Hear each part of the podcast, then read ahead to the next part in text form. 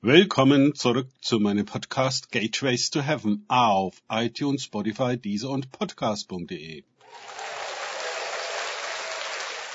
Mein Name ist Markus Herbert und mein Thema heute ist noch mehr Glückseligkeit.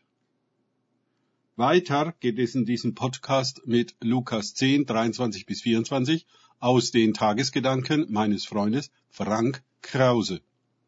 Und er wandte sich zu den Jüngern allein und sprach, Glückselig die Augen, die sehen, was ihr seht. Denn ich sage euch, dass viele Propheten und Könige begehrt haben, zu sehen, was ihr seht, und haben es nicht gesehen, und zu hören, was ihr hört, und haben es nicht gehört. Lukas 10, 23 bis 24. Erneut haben wir ein Glückselig. Es gibt mehr davon in den Evangelien zu finden als nur die berühmten Seligpreisungen in Matthäus 5, 1 bis 12. Wollen wir selig sein, brauchen wir Augen, um zu sehen und Ohren, um zu hören. Wir brauchen Augen und Ohren für Offenbarung. Der Sohn offenbart uns den Vater und der Vater den Sohn. Und der Heilige Geist taucht uns in diese Dimension der Erfahrung von Offenbarung hinein. Durch Jesus wird der Geist über alles Fleisch ausgegossen. Und die Söhne und Töchter werden Weissagen, die Jünglinge Gesichte sehen und die Alten Träume haben. So predigt es Petrus zu Pfingsten in der Apostelgeschichte 2, 16 bis 18. Propheten und Könige aller Zeiten haben diese Art von göttlicher Erkenntnis begehrt. Wie steht es um uns? Weissagung, Gesicht und Träume und Formen der Offenbarung, die Sprache des Geistes. Sie sind nicht die Sprache der verkopften Theologie, der endlosen Sonntagspredigten und ausgefeilter Dogmatik. Wie vertraut sind wir denn mit dieser Sprache? Der Geist spricht zu unserem Innersten. Er gibt uns Inspiration und Intuition. Er erleuchtet die Augen unseres Herzens, damit wir wissen, aber eben nicht nach der Art der Pharisäer und Schriftgelehrten, sondern nach der Art der Söhne und Töchter. Wir wissen nicht nur etwas über den Vater, haben eine biblische Meinung und Lehre bezüglich Jesus, die Söhne und Töchter wissen nicht nur etwas über den Vater, haben eine biblische Meinung und Lehre bezüglich Jesus, sie kennen ihn.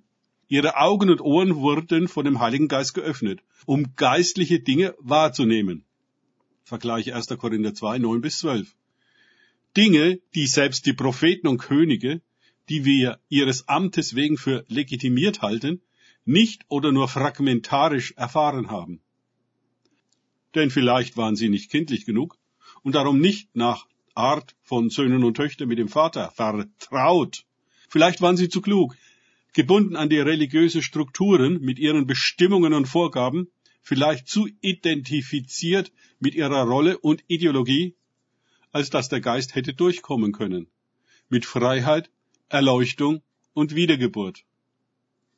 Meiner Meinung nach wollen die meisten Menschen den Geist nur insoweit an sich heranlassen, als er ihre Sicht der Dinge, ihre Meinung, Theologie und Agenda bestätigt. Was er nicht bestätigt, ja was er gar erschüttert, um es zu überwinden, das lehnen sie als Anfechtung, Irrlehre, Sektiererei und Teufelei ab. Auf diese Weise sind sie blind und taub dazu verdammt, in ihrer kleinen religiösen Box zu leben, die weder dazu in der Lage ist, Gott noch die Wirklichkeit noch ihr wahres Menschsein zu fassen. Denn die passen in keine Box, auch wenn sie sich christlich nennt. Wo der Geist des Herrn ist, ist Freiheit, heißt es in 2. Korinther 3,17. Was für Freiheit? Die Freiheit, in eine religiöse Box gesperrt zu werden, die noch enger ist als was wir zuvor als Ungläubige gekannt haben, die Freiheit, uns Satzungen und Regularien zu unterwerfen, die uns keinerlei Glückseligkeit vermitteln, sondern eher das Gegenteil davon, Furcht und Scham, Demütigung und Verurteilung? Die Freiheit, die uns glückselig macht, ist die Freiheit, in die Dimension der Offenbarung einzutreten, in die Dimension der Führung durch den Heiligen Geist, ohne vermittelnde, uns kontrollierende und manipulierende Instanz.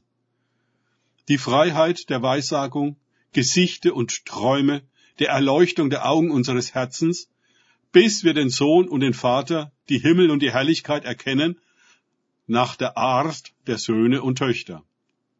All das und viel mehr steht uns offen.